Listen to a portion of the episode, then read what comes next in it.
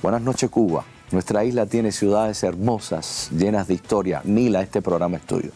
De construcciones coloniales y paisajes naturales únicos. Matanza es una de ellas, enclavada en el occidente de la isla, limita con la provincia de Mayabeque al oeste y al este con Cienfuegos y Villa Clara. Matanzas adquiere su nombre en 1510 cuando un grupo de aborígenes le da muerte a unos españoles que fondearon su barco cerca de la bahía. El hecho adquiere gran relevancia porque aún no se había iniciado la conquista de Cuba. La ciudad como tal se funda entre 1514 y 1518. No se crean que yo soy una gente muy inteligente, sino porque me lo están diciendo al oído. Cuando el gobernador ordena la creación de un asentamiento en el margen oriental de la bahía, en el que había un pueblo indio llamado Carimar, la ciudad creció y se desarrolló alrededor de la bahía, en la cual desembocaban los ríos San Juan, Yumurí y Canimar por la cantidad de acontecimientos culturales importantes ocurridos a través de su historia matanza, ha sido bautizada con el seudónimo de la Atenas de Cuba.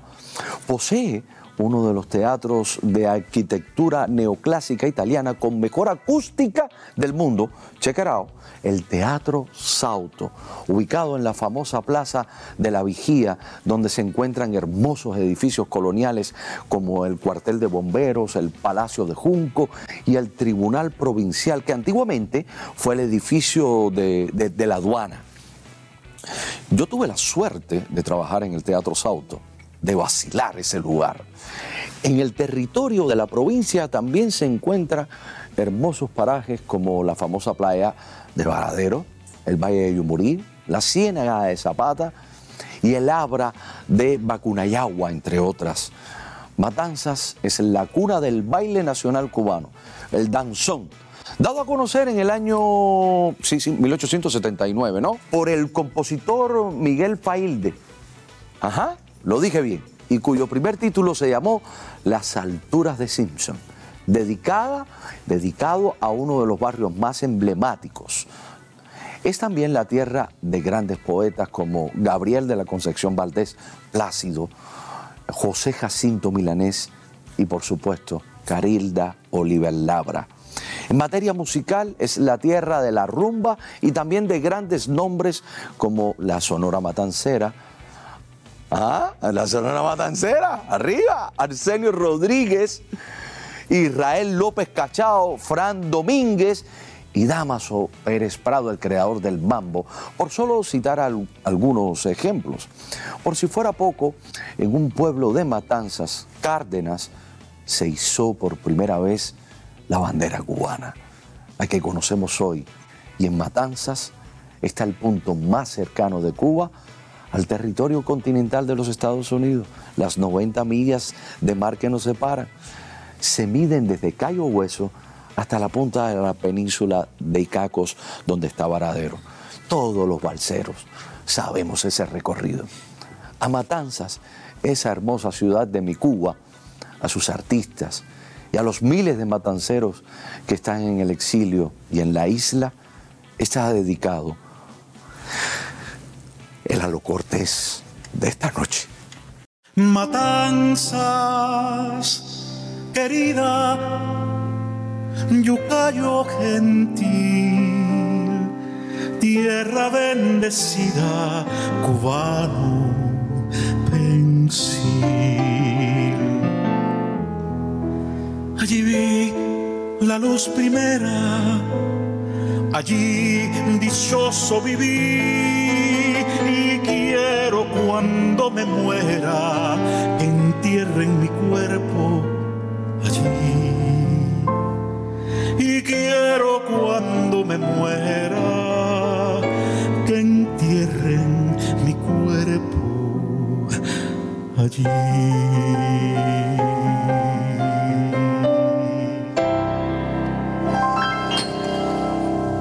Tenía que empezar así, tenía que empezar. Mi invitado de esta noche es Matancero, por supuesto, de pura cepa.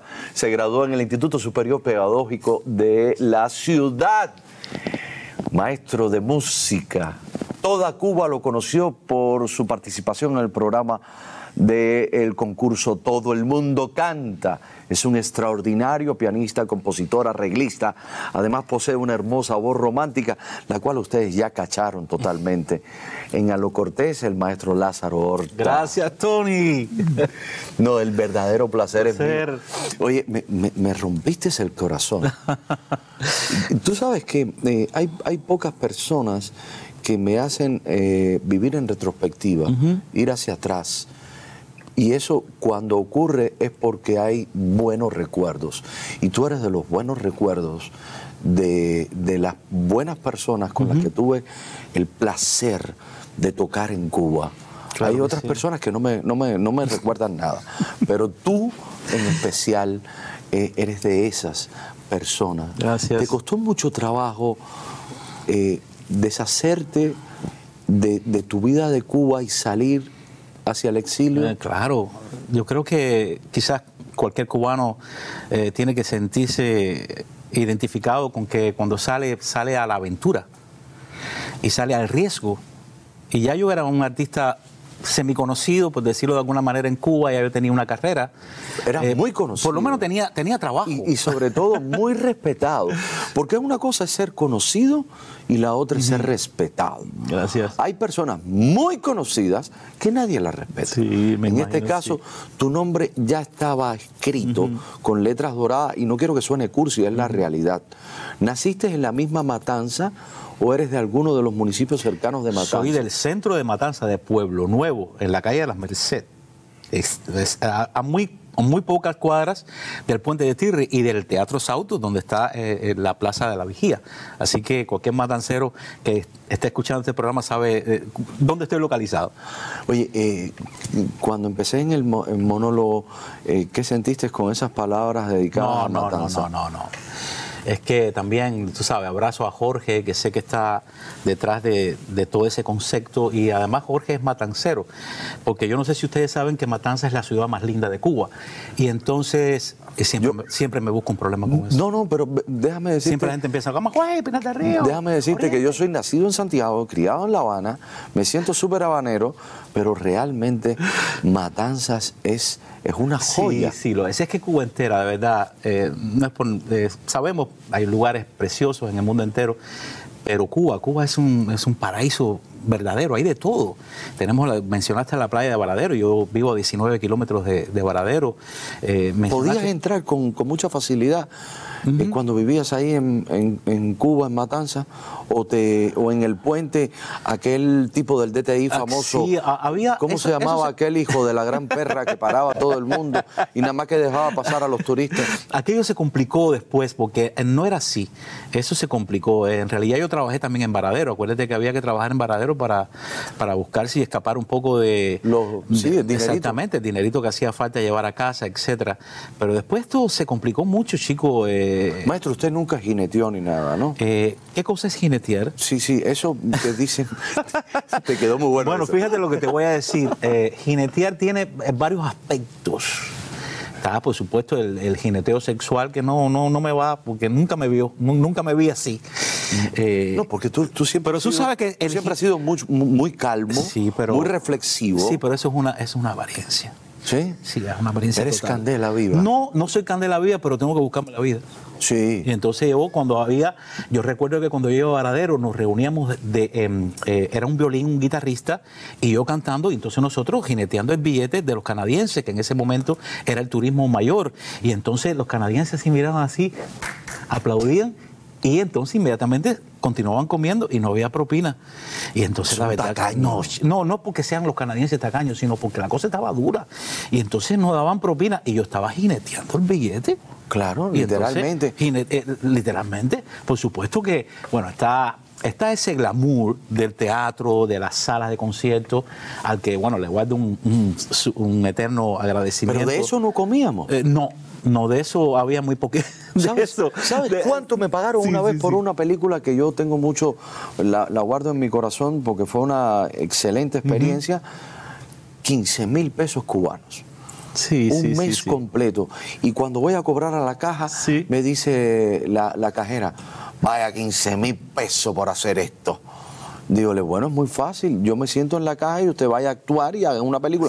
Eso es partista, entonces págame los 15 mil pesos, por Yo favor. te digo, no, no, la- las historias a veces son interminables con relación al problema de, la, de lo que había que hacer para, para salir adelante con él, con monetizar, monetizar eh, el trabajo tuyo costaba mucho trabajo. Y acuérdate que el- en realidad el cubano tenía dos opciones, o trabajas para el turismo o eh, cogías un faster.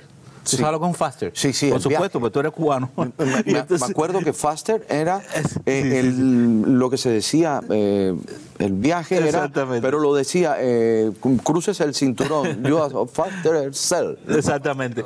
Y Ah, entonces, entonces era, era una situación en la que en la que había que estar luchando, ¿verdad? O como, o como tú, la palabra que tú usaste, jineteando el viaje, la posibilidad de salir, la posibilidad de buscar ropa, la posibilidad de buscar dinero para la comida. Pero en realidad eso, eso no, eso no quería decir que yo no era un artista auténtico. Pero ahí, ahí es donde había, viene- había una autenticidad en todo lo que yo hacía. Para, para los amigos, para los amigos que están conectados con nosotros, por favor, denle like, compartan, es importante. Este Halo Cortés es muy especial, es un Halo Cortés de alto vuelo cultural. Porque aquí viene, eh, era difícil ser artista, porque tú querías hacer una obra artística y tenías que convivir con esta cuestión de sobrevivir. Claro. Eh, quiero, ¿hay, ¿hay muchos músicos en tu familia? No, no, el único músico, el único artista en realidad soy yo de alguna manera. Creo que los demás son artistas de otras cosas, de otras ramas. Eh, yo soy eh, el primer músico o el único músico que conozco, aunque dicen que mi abuelo tocaba el violín, pero que lamentablemente a los nueve años no lo pudo hacer porque no había dinero para pagar al profesor. Pero yo no conocí nunca a mi abuelo tocando el violín. Por lo tanto, la referencia que yo tengo de, de primera es aprenderme la música de Disney con los muñequitos y tratarla de repetir. A los nueve años entrar en una escuela de arte Wow. hasta, hasta hoy en el piano. Entonces siempre fuiste una persona de diversionismo ideológico. Exactamente. Claramente. Totalmente. Estaba totalmente. eh, tenía Un problema de, diversionismo ideológico muy, muy tremendo. Qué absurdo nosotros tener que contar esto. Y, y a nuestros hijos, cuando le hacemos estas anécdotas, dirán, ustedes son surrealistas. Oh, sí. Dalí, Dalí se queda chiquitico con la realidad que nos tocó vivir a Sí, ti y a mí. Fue, fue un tiempo difícil en muchos sentidos. Creo que, creo que si, si hay un resultado en mi carrera es por haber insistido. Insistido, insi- yo creo que es tu historia también, Tony, es haber insistido. Porque si desde la primera, cuando te graduaste, eh, empezaste a ver que había problemas de trabajo, había problemas laborales, había problemas de dinero, y tú no perseveraste, no hubieras llegado hasta aquí, Tony, no estuviéramos sentados aquí. Creo que en- desde esa perspectiva yo la veo. Yo, yo quería hacerlo. Yo quería hacerlo y no había obstáculo que yo no pudiera vencer desde el punto de vista de que no había piano. Por ejemplo, tú llegabas a las casas de la cultura y te encontrabas un piano y cuando tú tocabas el piano no era un piano, era un pedazo de madera con algunas cosas, algunas cuerdas que dicen ellos que era un piano. Por lo tanto, pero había que cantar, Tony. Había que cantar, por lo tanto, habían muchas casas de cultura que no tenían piano. Déjame interrumpirte. Eh, quiero decirle a ustedes, por favor, compartan, compartan. Dígale que Tony Cortés está entrevistando a una leyenda de la composición de la música, del canto de Cuba, de, de la Atenas de Cuba, de Matanzas. Se llama Lázaro Horta, pero además de eso, es un hombre que ha sabido luchar, crecer y triunfar. Yo soy Tony Cortés. Vámonos con música, maestro. ¿Qué me puedes tocar? La flor de Jayalía. ¿Te acuerdas de eso? Eso fue una serie que hicimos que se llamaba La Flor de Jayalía y el, el escritor está por ahí, Jorgito. ¿Te acuerdas de eso, Jorge?